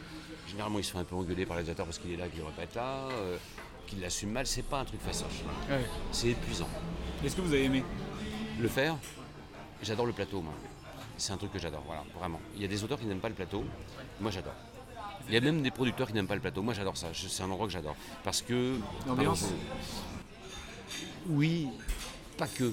C'est-à-dire que écrire c'est super, c'est très dur mais c'est super. La lecture avec les comédiens, ça c'est autour de la table quand les comédiens commencent à lire, que les personnages arrivent, c'est dément. Et puis sur le plateau, c'est le plateau, c'est encore un truc euh, très hiérarchisé, très artisanal. C'est très artisanal un plateau. C'est-à-dire que vous êtes déjà allé sur un plateau? Voir les mecs qui mettent des petits. Bah oui, vous avez tourné. Voir les mecs, les mecs qui mettent des petits cubes, des petits bouts de bois pour que la caméra soit un peu plus La haute. fabrication, euh, sans Ce cesse. mélange de technologie hallucinante, de numérique et de bidouille. euh, euh, Il y a des ouvriers sur le plateau. euh, et euh, des vrais ouvriers, des, des ouvriers du cinéma, quoi. à côté de ça, il y a le chef op qui est une sorte de, qui est un petit peu au-dessus. Il y a et puis chaque, c'est un, un joyeux bordel, euh, une ruche. Et puis d'un Et en plus, si vous dites qu'il y avait une bonne ambiance, ça va être encore plus euh, mais plaisant. oui. Ce qui n'est pas tout le temps le cas en plus. Et euh, voir comment se fait un film, voir. euh, ah, je, je trouve ça génial. Ah oui, vraiment. Et si j'avais plus de courage, je serais réalisateur parce que j'adorerais faire ça, quoi. Mais j'ai jamais eu le courage. Non. aimer. Oui, voilà. Mais euh, non, c'est formidable. Ouais. C'est formidable. Après, j'aime bien, euh, j'aime bien toutes les étapes. hein. J'aime bien le montage aussi, que je trouve super. Le montage, c'est génial, c'est une autre écriture. Mais le plateau, c'est quand même quelque chose. Et euh, l'étape euh, avant l'écriture, tout ce qui est recherche, parce que pour faire euh, une série euh, ou même OSS, c'est des- quand Oui. même des sujets assez sensibles, avec des vannes assez sensibles. Euh, comment vous arrivez à taper sur tout le monde mais en vexant personne? Alors, je sais pas si c'est avec ce personne, je pense que surtout que comme OSS est à la mode, ceux qui sont vexés, osent pas le dire. Sur le troisième, je sais qu'on a eu beaucoup de témoignages euh, d'Africains, notamment, ou de gens d'origine africaine, très très favorables au film. Donc ça, c'est plutôt chouette. Quoi. Donc euh, on a évité les écueils et tout ça. Euh, ben, moi, pour le... Tout est dans le titre, ce que je vous disais tout à l'heure, c'est-à-dire que ça se passe pas en Côte d'Ivoire, ça se passe pas au Congo, ça se passe pas au Gabon, ça Ouais, se passe Vous en Afrique. personne, mais vous visez tout le monde à Mais c'est pire. Ouais, c'est pas plus bah oui. raciste que ça, Bah, c'est en. Afrique. Ouais. C'est comme quand les Américains disent Ah, je suis en Europe. Elle dit Oui, d'accord, enfin, t'étais où en Europe oui, c'est ça, Tu sais, je suis allé à Paris, la capitale, là, puis après, je suis allé. euh, Bon, voilà. Et s'il n'y a pas plus raciste que ça. Donc, ça, c'est vraiment. Et puis, j'ai regardé euh, beaucoup, beaucoup de trucs sur les clichés. Qu'est-ce que les Africains ne supportent pas qu'on dise d'eux, euh, voilà. Et donc, j'ai tous mis. Et il y a le côté historique aussi. euh, Est-ce que vous aimez cette période déjà Euh, non. Non, pas spécialement. Pas spécialement. C'est arrivé comme ça Les années 80, c'est pas du tout un truc. Les années 60, ça, m'amuse parce que parce qu'on a une vision des années 60 qui est erronée. qu'on est- jeu un peu, euh, ben, on pense que les années 60, c'était euh, la Dolce Vita, La belle vie. euh, la belle vie, la croissance. Non, c'était pas vrai. Ça, c'est aux États-Unis. En France, il y a eu de la croissance, mais de la croissance, on sortait d'un pays en guerre et en ruine. Et mes parents me racontaient, moi, dans les années 60, je me souviens d'une phrase de ma mère qui me dit euh, ma mère me dit euh, il n'y avait rien. Il n'y avait rien à acheter, ça tombait bien, on n'avait pas d'argent. Voilà. C'est ça les années 60. C'est des gens qui vivent encore en 60 dans des garages, des familles, parce que, bah, parce que bah, l'abbé Pierre c'est 58. hein. En fait, on retrouve euh, ce que vous disiez tout à l'heure sur l'idée d'une France idéalisée et Complètement. totalement aseptisée. et, Totalement. ouais, la France du général de Gaulle. Voilà, c'est ça. Et c'est. vous, vous êtes bien plus jeune que moi, mais on se rend pas compte à quel point les choses ont beaucoup évolué. Il y a, même il y a 25 ans, vous n'étiez pas né, vous oui, mais tout petit, la France n'était pas ce pays de consommation qu'on connaît- aujourd'hui. De, de compétition, de concurrence, c'était pas comme ça avant. Je ne dis pas que c'était mieux, pas du tout, c'était pas comme ça. Mais il faut se rendre compte de ça. Moi, j'étais étudiant aux États-Unis, donc il y a longtemps, et j'étais stupéfait par la concurrence aux États-Unis. C'est-à-dire euh, bah, tous les magasins qui se tirent la bourre, qui baissent d'un demi-dollar, qui, qui machin, qui euh, les trucs ouverts tout le temps. On n'était pas comme ça, nous. Ce qui a amené ça ici, c'est euh, H&M, Zara, machin. euh, et euh, bon, bah, dans les années 60, il n'y avait pas, évidemment, que bon, je connais pas, mais il n'y avait pas tout ça, il n'y avait pas. Et dans la série, que, enfin, vous tapez sur tout le monde, enfin, tout le monde en prend pour son grade, mais je pense que ça, ça, ça crédibilise par le fait que vous tapez en plus sur les Français encore. Oui. Sur euh, le- la- les fonctionnaires, euh, les Ça, Yapo, ça, le ça, truc c'est- des pots, ça m'a fait. euh, C'est la grande leçon avec de les Canal. C'est-à-dire Ouais. que euh, quand on était à Canal, alors, euh, Pierre Lescure nous avait dit alors moi je veux bien que vous tapiez sur les chaînes, les animateurs des autres chaînes, mais tapez sur nous en premier. Voilà, comme ça vous êtes inattaquable. Et c'est un peu peut-être aussi euh, le côté one-man show aussi. euh, Oui. Parce que le one-man show, ça marche souvent quand d'abord on se moque de soi pour après se moquer des autres. Complètement. Oui, Autodérision, enfin, ouais. c'est, votre patte un peu. C'est ça, c'est vrai. Non mais c'est vrai, bien sûr. L'autodérision d'abord. Voilà. Et euh, ce qui fait que bah oui, cette France qu'on montre là, elle est ridicule. Cette France est ridicule. Et on, donc on peut se moquer de tout le monde après. on se décrédibilise et après. Voilà, c'est ça. Pareil avec le, enfin, le côté OSS, je trouve, c'est le côté. Le français, on n'arrive pas à se dire bah, c'est, nous. Et euh, Oui. du coup, le fait que ça soit euh, la caricature, voilà, con, tout ce qu'il dit, bah, la vanne, elle est, décré- enfin, elle est- elle est crédible. Quoi. Ouais, c'est ça. Complètement. Ok, je vois le, je vois le truc. Et, euh, et donc euh, aussi, on voit qu'il y a un choc culturel dans la série, mais un choc aussi euh, générationnel. Euh, parce que nous, on a ce regard de, euh, des années 60 avec la période actuelle, pareil pour euh, OSS. Est-ce que du coup, pour euh, revenir sur l'OSS euh, qui va sortir, le fait d'a- d'amener un, agent plus jeune, ça va dans ce sens? Ah bien sûr. Oui, ça va dans ce sens, c'est pour montrer que euh, les années 80 c'est très très différent des années 60, quoi. très très différent. C'est le- début justement un peu de cette consommation, c'est le début de l'argent roi, euh, c'est euh, une époque où on pouvait faire plein de choses qu'on ne peut pas faire aujourd'hui. Mais ça ne veut pas dire que c'est bien. hein. Parce qu'il y a quand même plein de choses qu'on faisait qui étaient très très dangereuses. C'est l'époque avant Sida, c'est tout ça, bien sûr. Et, euh, de montrer un mec des années 60 là-dedans, euh, c'est quand même un poisson en dehors de l'eau, bien sûr. Et Niné apporte une modernité. Et est-ce qu'il aura ces clichés des années 80 justement? Ah, il y a des clichés des années 80, bien sûr, vous allez voir. Ça parle de la sexualité d'une manière hallucinante, de la place de la femme. de- Ah oui, bien sûr. Du coup, il y aura plusieurs niveaux de lecture. Il y aura bien les sûr. années 80 vers les années 60 et nous vers les années 80 et les années 60. Complètement. D'accord. Oui, oui. Il y a des allusions à MeToo, il y a des allusions euh, à l'homosexualité, à l'homophobie, à- bien sûr. Oui, oui. C'est quoi la recette que, pour, pour écrire un, un bon personnage Ah comme mais ça je quoi sais pas parce que vous voyez Philibert ça n'a pas du tout marché donc ça va pas être un bon personnage je sais pas. Ouais. Je ne sais pas si je savais heureusement que je sais pas. Parce que vous voyez Mystère à Saint-Tropez j'ai pas réussi à faire ce que je voulais faire donc euh, non il y a pas je ne sais pas je ne sais pas. Parce qu'il y a- il y a cette force dans vos films des, des personnages qu'on déteste, mais que c'est pas qu'il est con, Qu'on c'est qu'il est détester. bête en fait. C'est qu'on aime Mais- détester presque. mais parce que moi j'aime beaucoup euh, dans la vie déjà. Les gens bêtes. non ouais j'aime bien les gens qui n'ont pas de doute. Ouais. Et ça me fait beaucoup rire. Ça me fait beaucoup rire. Voilà, par exemple, là, pendant le confinement, on a eu un festival. On a un festival de cons. Je me souviens de quelqu'un qui. Je peux pas dire qui, mais qui m'a dit, mais. je parlais de Véran, qui dit, mais Véran, c'est un con. J'ai dit, oh, mais pourquoi c'est un con, Véran? Mais parce qu'en France, on fait n'importe quoi. Parce que regarde ce qui se passe en Suède, machin. euh, L'immunité, le je sais pas quoi. Bon, bref. Bon, en Suède, c'était une catastrophe, le truc. euh, voilà. Et j'adore les gens qui savent. J'adore les gens qui savent. Aucun doute. Et ceux qui, en plus, non seulement savent, mais qui vous prennent pour un con, genre oui non mais oui, c'est plus compliqué que ça. J'adore ça, j'adore les gens qui n'ont pas de doute, j'adore les gens qui se. Enfin j'adore, avec des guillemets. Ouais. Les gens qui De se loin. kiffent, les gens qui se kiffent. Les gens qui se kiffent, euh, j'adore voir les gens qui se trouvent beaux, les gens qui se trouvent euh, brillants. les- C'est un truc qui m'a toujours fait rire. Et donc vous mettez ça dans vos personnages. Mais ouais, Ah je ouais. me dis, mais comment on peut être content de soi comme ça J'adore ça. Et j'adore euh, j'adore les gens qui, qui, qui, qui- les mythos, euh, les gens qui se racontent un peu leur vie, qui, tu sais, euh, j'aime beaucoup l'Afrique, quand je vais en Afrique, je machin, je me sens proche de cette culture, j'adore ça. C'est- quelque chose qui me fait beaucoup rire. Et euh, et il y a un personnage que j'adore beaucoup, que j'adore vraiment au cinéma, c'est le personnage de Jean-Pierre Mariel dans Comme la Lune de Joël Serrière. Je ne sais pas si vous avez vu ce film. Bon. Alors donc euh, Jean-Pierre Mariel a fait un film qui s'appelle Les Galettes de Pont-Aven, que vous avez sans doute vu, qui est phénoménal, et euh, qui est un gros succès. Et le metteur en scène a fait, qui est le scénariste aussi, a fait un autre film après qui s'appelle Comme la Lune, qui a beaucoup moins marché. Je sais pas ce qu'ils ont à aller chercher tous ces Yougos. Comme s'il n'y avait pas de joueurs chez nous. Tu disais tout à l'heure que c'était un bon joueur. Bah ouais, mais là, t'as vu, c'est une patate. S'il est pas capable de marquer à 5 mètres au prix où il est douillé, il a plus qu'à aller se faire miser, le mec. Tu parles. En tout cas, la Coupe d'Europe, hein, on peut se l'accrocher au fion. Et Comme la Lune, c'est évidemment con comme la Lune. Donc c'est un personnage de con absolument magnifique, qui n'a aucun doute, et euh, hédoniste. C'est-à-dire, quand, quand il faut picoler, il adore picoler, il adore manger, euh, il adore baiser, il fait tout le temps Ah C'est Marielle voilà. qui joue ce personnage Ouais, phénoménal. phénoménal. Et on- ça raconte sa vie qui est un échec sentimental. Et euh, il a largué sa femme pour aller avec une nymphomane dont on sent qu'elle va le larguer. Elle le largue. Et il refait sa vie avec quelqu'un et on sent qu'il va refaire les mêmes conneries. Le mec n'apprend pas de la vie. Il pourrait vivre mille ans et vivre mille ans, mille ans la même vie. Et je trouve ça génial.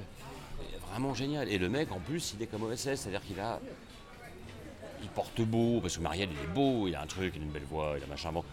Et euh, il a- ses potes sont impressionnés, alors que c'est un pauvre con. C'est un crétin. Et j'adore ça. Et ça passe aussi par le, un petit peu le- les gimmicks Oui. qu'ils font sans cesse.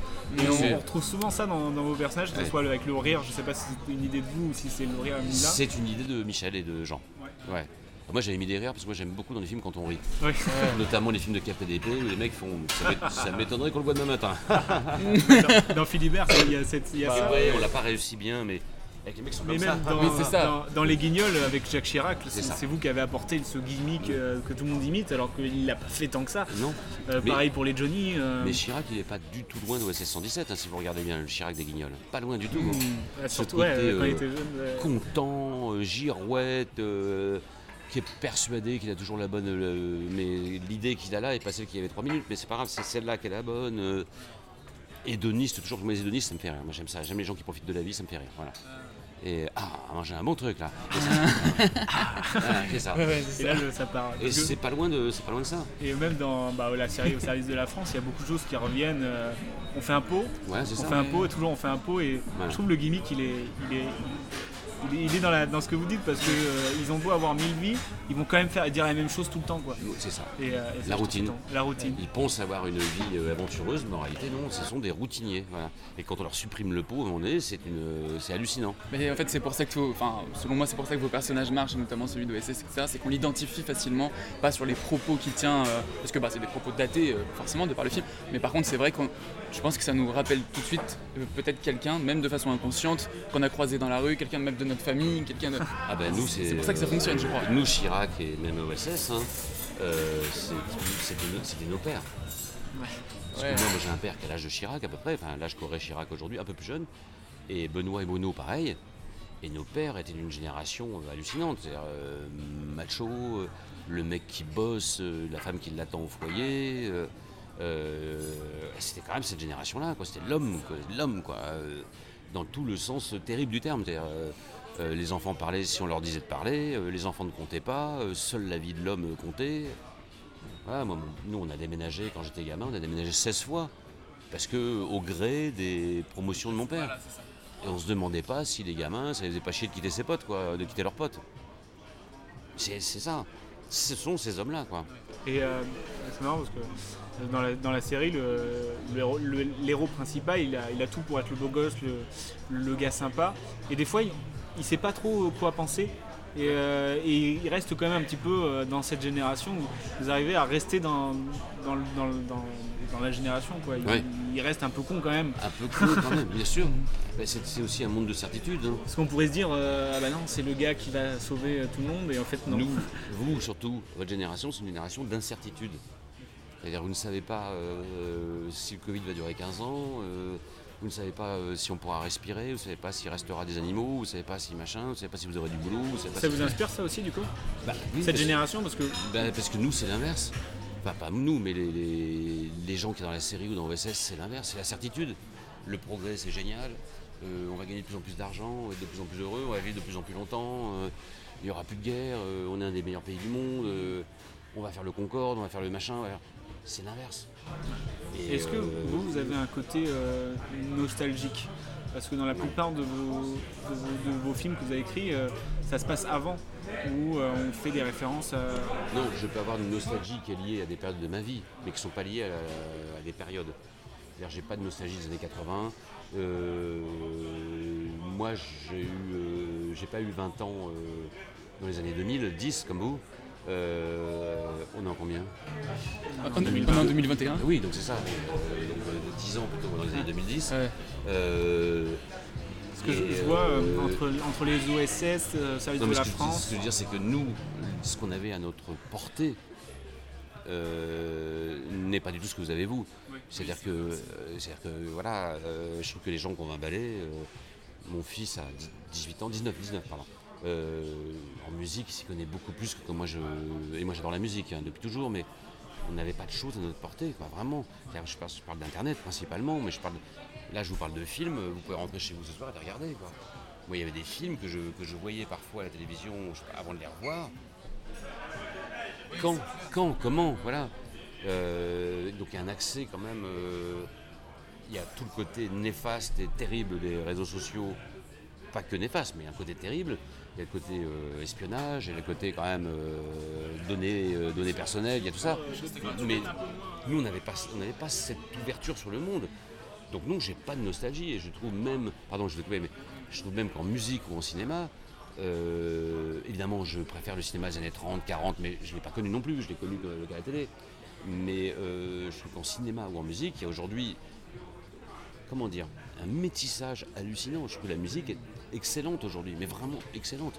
Moi, je viens d'une période où écouter la musique française, c'était une punition. c'était la honte. On était la honte du monde.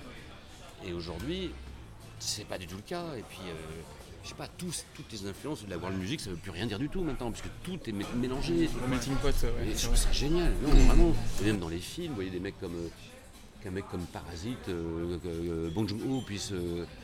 Euh, déjà, lui, il fait des films qui en eux-mêmes sont métissés, entre comédie, film d'horreur, machin. Que tout le monde puisse avoir accès à ce film, que ça fasse 3 millions d'entrées et que. Non, je n'ai pas de nostalgie de ça, pas du tout. Je ne suis pas une nostalgie du lycée, mais ça, c'est pas lié. euh, c'est pas lié à l'époque. Non, c'est Je veux dire, dans lié, ce ouais. sens, est-ce que euh, il va falloir attendre euh, peut-être 10 ans avant que vous fassiez un, un- fassiez un- un film sur l'époque actuelle? Parce que par exemple, nos, Nos futurs, je sais, enfin, vous avez collaboré dessus, mais non, pas, je- pas beaucoup. non. Vous êtes parti au bout de. Je suis parti très rapidement. Parce que ça parlait aussi On de. s'est pas entendu, des parce années qu'on 80. justement, on parlait pas de la même chose et on s'est pas entendu. Vous avez travaillé aussi pas sur même euh, film. MILF. Et non, Ouais. pas non plus. Pourtant, on voit votre Vous êtes référencé. Je sais, je sais, mais euh, ce sont des films. euh, non, déjà, c'est pas des films. euh, voilà, mais euh, ce sont des films dans lesquels je fais des consultations et c'est pas du tout la même chose, quoi. Et MILF, je l'ai découvert au cinéma et j'ai vu qu'il y avait 12 auteurs, dont moi, quoi. D'accord. donc Ça a été écrit, réécrit, et, je sais, ça n'a même pas de rapport avec le truc sur lequel j'avais travaillé. Donc, euh, alors, euh, j'aime beaucoup Excel Lafont. Et puis, euh, il lui est arrivé un truc assez magique sur le film. C'est que le film était le film le plus vu dans le monde sur Netflix pendant quelques Euh, semaines. MILF, ouais. Ah ouais Ouais. Le titre. Le titre. Bah, bien Bah, sûr. oui, oui, Bah, sûr. bien sûr, le titre. Eh oui, c'est vrai, ça parle aux Américains, ça parle à. C'est clair. Euh, on voit que vous apparaissez de temps en temps en tant que caméo dans des films, dans, vos- dans vos films. Ça fait longtemps. hein. Mais euh, du coup, je voulais voir si c'était juste un clin d'œil ou si vous avez une envie un petit peu de jouer. Parce que vous avez Non, joué... pas du tout. Non, c'est juste... Je déteste ça. Ah, vous aimez pas du tout Non, j'aime pas du tout ça. Vous aimez le plateau, mais pas être. de- J'aime pas du tout ça. Et là, euh, là, nous avons monté les marches pour OSS 3 parce qu'on était en clôture de Cannes et on est passé à la télé beaucoup.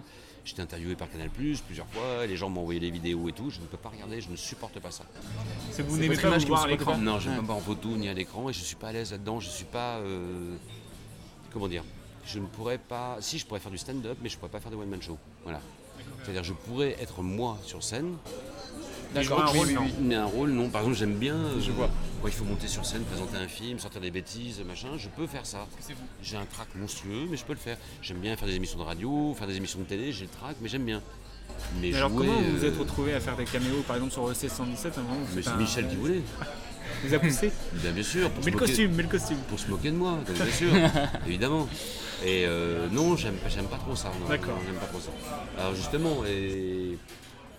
puisqu'on parlait d'Hitchcock, tout à l'heure on parlait d'Hitchcock, euh, est-ce que vous avez vu un film qui s'appelle Lifeboat? Alors Lifeboat, c'est donc euh, un naufrage et des gens qui se retrouvent euh, sur un canot de sauvetage. Voilà. Une sorte de huis clos sur la mer. Et euh, comment Hitchcock apparaît dans le film? Sous l'eau ou un truc comme ça, non? Ah non, Caché?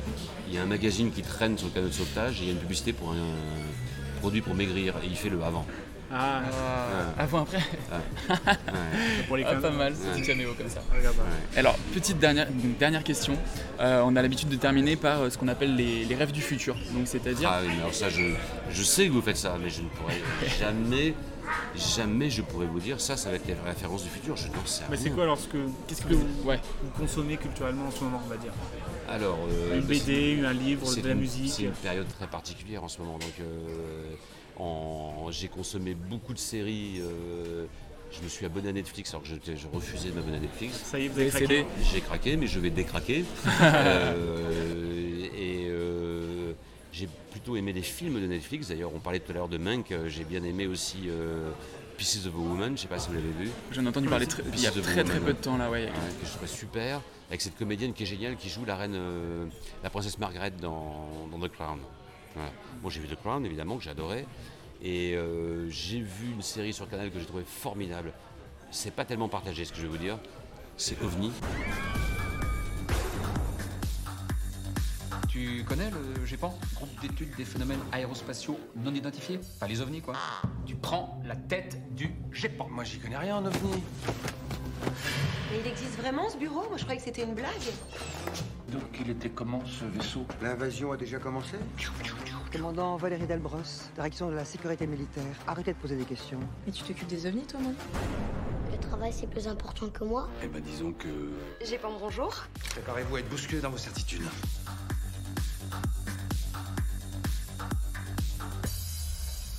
Ah, J'ai adoré OVNI. ouais. Parce que bah, l'ambiance, la- les couleurs, les musiques. C'est là, pas étonnant euh, que ça vous plaise. Melville Poupeau, il est, euh, incroyable. Poupeau est incroyable. Euh, la direction artistique est incroyable. C'est d'une beauté dingue. C'est par moments poétique et onirique. Ouais, c'était vraiment mon coup de cœur aussi, moi, de, de ce début d'année. là. Voilà, c'est arrivé c'est- comme ça et c'était très beau. Je trouvais ça euh, vraiment incroyable. Et honnêtement, quand je suis retourné au cinéma, euh, je vais beaucoup au cinéma, j'étais soulagé. Quoi, parce C'est quoi le dernier film que vous avez vu? Alors, le dernier film que j'ai vu, c'est Annette, voilà, de, de Léo Scarax, euh, que j'ai trouvé vraiment bien. Moi j'ai moi, j'ai été partagé en fait. Oui, Parce moi que aussi. Un coup j'avais un- quelque chose de grandiose devant moi Oui. et peut-être la minute d'après je m'ennuyais un peu. C'est et, ça. et ça faisait que par vague en fait. Et euh, quand je suis ressorti je fais waouh qu'est-ce que je viens de voir quoi. Avec des moments hallucinants sur le bateau, sur euh, des moments dingues. La scène de fin est dingue en prison, des choses comme ça. Avec une histoire que je ne comprends pas trop bien, à vrai dire. euh, Ça fait opéra en même temps. Ouais, c'est des chansons quand même vraiment pas mal. Alors justement, elle en parlait des années 80, les Sparks quand même, les Sparks qui font la musique de... Je sais même pas sûr si vous connaissiez les Sparks. Euh, je connaissais pas Avant- avant Annette, non. Voilà. Les Sparks ont travaillé avec l'Erita Mitsuko, qui était quand même un groupe euh, électro au départ hein, quand même, hein, qui existe depuis 50 ans. Ils ont fait quelques tubes dans les années 80. Et euh, voilà, donc c'est quand même assez drôle. Donc ça, j'ai vu ça, et, euh, et j'ai vu Président. On en parlait juste avant que vous arriviez, ouais. Voilà, vous l'avez vu Ouais. Moi j'ai vachement aimé. mais, euh, Moi, je, je- quand, on- quand j'ai entendu parler de ce projet, euh, je me suis dit, euh, ça peut être casse-gueule quand même. Parce que, euh, quand même, il faut oser le faire. Et au final, je trouve qu'ils sont pas tombés haut. Parce que je pensais qu'ils allaient tomber, et en fait, euh, franchement, euh, ça se regardait bien. Et, euh, et je trouve euh, un truc tout con, mais les premières phrases dès le début, je sais pas si vous vous souvenez, ils disent euh, euh, François est quelqu'un de colérique Voilà. et euh, Jean, euh, Jean, Nicolas fait plus d'un mètre 70. Euh, à partir de là, tout est possible. Voilà. Et dès qu'on comprend ça, et ben on se dit bah ok, Mm. tout est possible et on rentre dedans. quoi. C'est juste, je pense que si on n'arrive pas à faire le premier pas dedans, on peut pas aimer. Moi, ça m'a fait rire. Je les ai trouvés tous les deux exceptionnels. En plus, moi, je viens de Corrèze, donc. Bah voilà. et je sais pas, je trouve le film. est- je, pense que le film est sorti au bon moment. Ouais, et je trouve que c'était audacieux de sortir un truc comme ça. C'est audacieux, Ouais. c'est euh, léger, c'est c'est quand même un film sur le vieillissement, sur l'âge, sur euh, l'inutilité, sur la retraite, sur quand même, c'est quand même vraiment ça aussi. Euh, les, les décors sont super beaux, les comédiens sont super, euh, les deux, et puis Arbio, j'adore Arbio, et le garde du corps, qui est donc le mec qui joue dans OVNI, le garde du corps de, de- de- du jardin, enfin de Nicolas Sarkozy, c'est celui qui joue dans OVNI, celui qui chante euh, Je voudrais mourir sur scène euh, dans la boîte trans. Ah oui, d'accord. ouais. qui est incroyable. Et euh, voilà, ça c'est. Ça, ça m'a retourné au cinéma parce que dans les séries, tout est dit, tout est parlé, tout est écrit. Euh, Il y a peu de place à l'image pour- dans les séries, à part dans l'OVNI justement. Et souvent, il n'y a pas de mouvement d'appareil, il faut, il faut du texte, il faut du texte, il faut de la surprise, il faut des cliffhangers. Et le cinéma, un grand plaisir de retourner au cinéma quand même, vraiment. Et puis, euh, non, je sais pas, les références, je sais pas. Je crois que C'est déjà très bien, Franchement, hein. euh, Ouais, on a fait bien. le plein de références ce soir, on a plein Ah de si, il y a vraiment un truc, je ne sais pas pourquoi. Je me suis plongé, alors l'expression ne va pas être jolie du tout, je vais la changer, je me suis plongé dans l'œuvre de Julien Doré. Julien Ah oui. Et euh, Pas très décalé aussi, c'est dans, dans le, dans le même. Ouais, dans le même parce que c'est un mec que j'ai toujours bien aimé. Ouais. Je n'ai pas de disque de lui chez moi, je n'ai pas de, de morceau sur mon téléphone de, de Julien Doré, mais j'ai toujours bien aimé. Et j'ai dû regarder une trentaine de clips, euh, machin, tout ça, parce que je trouve qu'il y a une créativité. Et le mec est en train de se radicaliser d'une certaine façon. C'est-à-dire, euh, visiblement, il est parti habiter là où il habitait avant, dans la montagne. Il, est quand même, il parle quand même de plus en plus des animaux, de la planète, de machin. Il y a un côté de plus en plus mignon dans ce qu'il fait. autarcique, mais, mais en même temps euh, altruiste. Oui. Et pas forcément moralisateur. Non. Non, je trouve Voilà. pas. Et notamment, je suis tombé Et populaire, en plus, clip ça. avec les deux vélociraptors là. Nous, on ira voir la mer, voir si les gens sont fiers. Imaginez Montello. Ah, il est Ah très oui, bon, il est incroyable celui-là. C'est nous, je crois, le clip. C'est ça. Ouais. C'est ça. Et euh, ouais, je sais pas, je me suis dit, ben, justement, par rapport à cette réflexion qu'on avait sur la musique française euh, dans les années 70, 80 et compagnie, où c'était juste catastrophique et inaudible. Et en plus, un truc qui joue beaucoup, c'est que nous, on a eu la FM très tard, contrairement aux États-Unis. Donc les morceaux qui passaient à la radio étaient calibrés pour passer en grandes ondes et non pas en FM. Donc on avait un son pourri en plus sur les disques. Et on écoute Julien Doré, on se dit, bon, ah, c'est quand même. euh, c'est bien foutu. Enfin, c'est voilà. Bah, je sais pas, je mets un. Voilà. C'est quasiment des courts-métrages, hein, ces clips. hein. Ouais, c'est En- bien. Et puis il joue pas si mal. Il joue dans Pas 10%, si mal, il joue dans, c'est- 10%, il joue dans Ouais, non, c'est plein de marrant. choses. euh. Il a Et- beaucoup de qualité, ce mec, ouais. Alors, il y a un mec que j'aime vraiment beaucoup, et à chaque fois son nom m'échappe complètement. Et j'ai l'impression qu'il est en train là d'éclore complètement. Ouais. C'est le batteur français du groupe Tamim Pala. Vous connaissez Tamim Pala Oui, Tamim Pala, oui, je connais. Euh, un su- super groupe. ouais, génial. Vous connaissez Non, australien. Vraiment dément. Un groupe un peu, un peu mythique hein, quand même, parce que le dernier album qui est sorti il y a quelques temps, tout le monde l'attendait depuis deux ans, ils mettaient leurs morceaux euh, comme ça. Et le batteur est français. Je me demande, c'est pas Barbagallo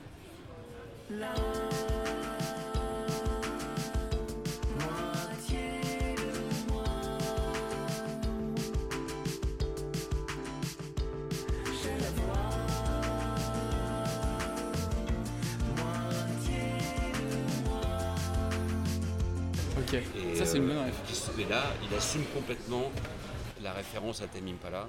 Voilà quelqu'un que, que je trouve super. Attends, je vais vous dire ça. Je crois que c'est Barbagallo. Avec des pochettes qui donnent pas du tout envie d'écouter. Ouais, c'est vrai que c'est spécial comme. euh, Euh, c'est pas, ça donne vraiment pas du tout. euh, En tout cas, sur Tamim Pala, ouais, c'était des pochettes un peu psychédéliques, bizarres. ah, c'est bien Tamim Pala. Ouais, si, si, c'est très bien. J'ai un copain qui est très, très, très, très, très fan. Ah, moi je suis très très très. Ah, je suis c'est vous, en fait, moi. Tamim Pala, et euh, ouais, il y a des groupes comme ça que j'aime bien. euh, Qu'est-ce que j'ai vachement aimé euh, ah Bon, bon, alors là, non, je suis en train d'écouter euh, une chanteuse marocaine que je ne connaissais pas qui s'appelle Oum. Alors, pas Oum Kalsoum que j'adore, mais. euh, et au Maroc, on m'a dit, mais tu connais pas Oum J'ai dit, bah non, je connais pas Oum, voilà. Et je dis, mais euh, j'ai l'impression que j'avais peur que ce soit un peu de la musique marocaine. euh, Il y a des trucs bien, évidemment, mais un truc un peu vocodeur et compagnie, vaguement RB et tout ça. Non, c'est absolument incroyable. Alors que je vous montre les pochettes. euh, oui, donc c'est bien ça, c'est Barbagallo. Ouais. Et euh, voilà, les pochettes, ça donne pas du tout envie. Quoi. On a l'impression que c'est des vieux disques de. des vieux Butaille. Quoi. Mm. Ah ouais, je vois. D'accord, Un on dirait peu, un, on un euh, street art un peu, un graphe. euh, Un peu un babos un peu. Quoi, Ah, hein. oui, oui, un petit peu, Hein, ouais. Avec un chien quoi, à côté. Euh. Et ouais, même le titre Danse, avec les, dans, les, danse dans les ailleurs. euh, bon. Ouais, c'est vrai. Hein Ouais, ouais. C'est super, super. Ok, ah, ça c'est ça c'est Bah, ça c'est c'est a, du futur. hein. fait le plein de refs là. Bon, bah, Ah, voilà. Euh, et on peut. euh, vos actus, hein, on, l'a fait- on sait ce que c'est, c'est OSS 117.3. Ouais. Est-ce qu'il y a autre chose? Hubert, n'êtes-vous pas le meilleur? Je vous répondrai oui, ça serait de la prétention. Je vous répondrai non, ça serait de la bêtise. Que savez-vous de l'Afrique? Les Africains sont joyeux, sympathiques, rigolards. Ce sont nos amis. Ce sont nos frères, quasiment. Et ensuite, nous exploitons là-bas les mines de diamants, les puits de pétrole, le gaz, l'uranium. Nos amis africains sont très tendus. Bonjour monsieur. Ils ne se sentent pas respectés ni traités d'égal à égal. Bonjour messieurs. Bonjour madame. Bravo. Qu'est-ce que vous faites là? Je porte vos valises, c'est mon travail. Mais qu'est-ce que c'est que ces préjugés? Oui, alors euh, j'écris un film en ce moment qui me fait beaucoup rire euh, et sur lequel, euh, mais vous, ça va peut-être pas vous parler, donc il y a une pédagogie à faire. Euh, euh, parce que depuis la saison 2 d'Au service de la France, j'avoue que j'ai pris plaisir à écrire des trucs un petit peu sentimentaux. Ok. Ouais. Et je me suis dit, bah oui, on peut écrire, même dans un, dans un film débile, même dans une série où, où les gens sont quand même. euh, on est quand même pas loin de l'absurde, du kafkaïen, de tout ça. Euh, D'ailleurs, les épisodes qu'on préfère les gens, c'est les, gens qui, les épisodes qui se passent dans les pays de l'Est. Parce que c'était. Et, euh, et j'ai vachement aimé écrire ces scènes d'amour, là. Et là, j'écris avec un auteur qui s'appelle Simon Jablonka. Et on écrit une, pardon, une sorte de comédie romantique, mais c'est pas vraiment une comédie romantique, je sais pas comment dire. C'est un film, comédie euh, qui se passe dans les années 80 parce qu'elle parle des motocrottes. Les motocrottes. Les motocrottes Oui. Voilà. Et donc on parle de l'inventeur des motocrottes. Et on invente une Ah histoire oui. d'amour entre lui et quelqu'un d'hyper connu qui existe vraiment, dont je ne peux pas vous donner le nom. Et, euh, et la raison d'État fait qu'ils ne peuvent pas être ensemble. Et, euh, et on les envoie en Irak pour vendre des motocrottes à Saddam Hussein qui envahit Ah, l'Iran. Après, Le voilà, pitch est incroyable. Voilà. Ah, le pitch me fait rêver. Ah ouais.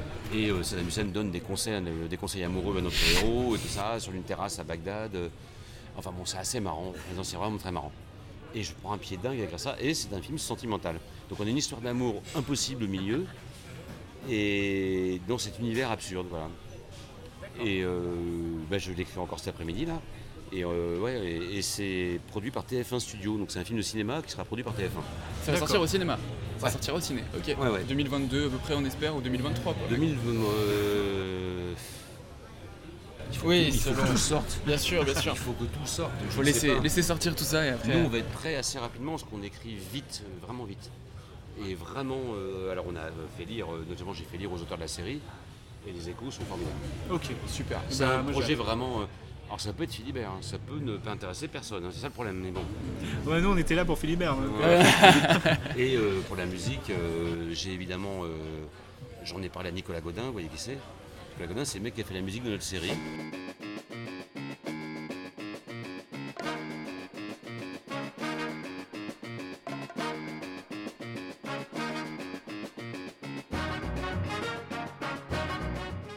Et c'est un mec du groupe R. Le. R Moi aussi, ça me, ça me ça parle. Mais là, j'ai bien aimé la musique de. quand même euh, R euh, qui a fait les musiques des films de Sofia Coppola. euh, vous savez que quand ils partent en tournée, je vends 6000 personnes au Japon. hein. Voilà. Ils sont moins connus de Daft Punk, mais c'est la même. euh, ils ont eu des succès mondiaux.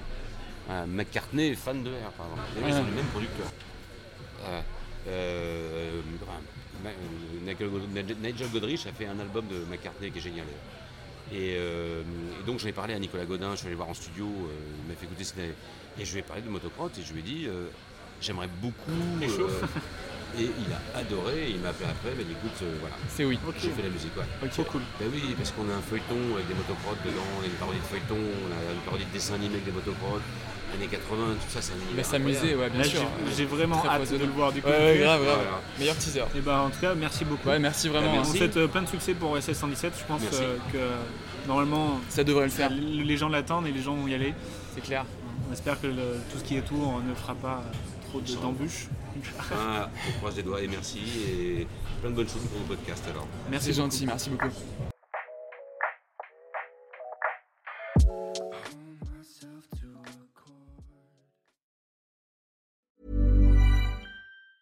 Mom deserves the best, and there's no better place to shop for Mother's Day than Whole Foods Market. They're your destination for unbeatable savings, from premium gifts to show-stopping flowers and irresistible desserts. Start by saving 33% with Prime on all body care and candles. Then get a 15-stem bunch of tulips for just $9.99 each with Prime. Round out Mom's menu with festive rosé, irresistible berry chantilly cake, and more special treats. Come celebrate Mother's Day at Whole Foods Market.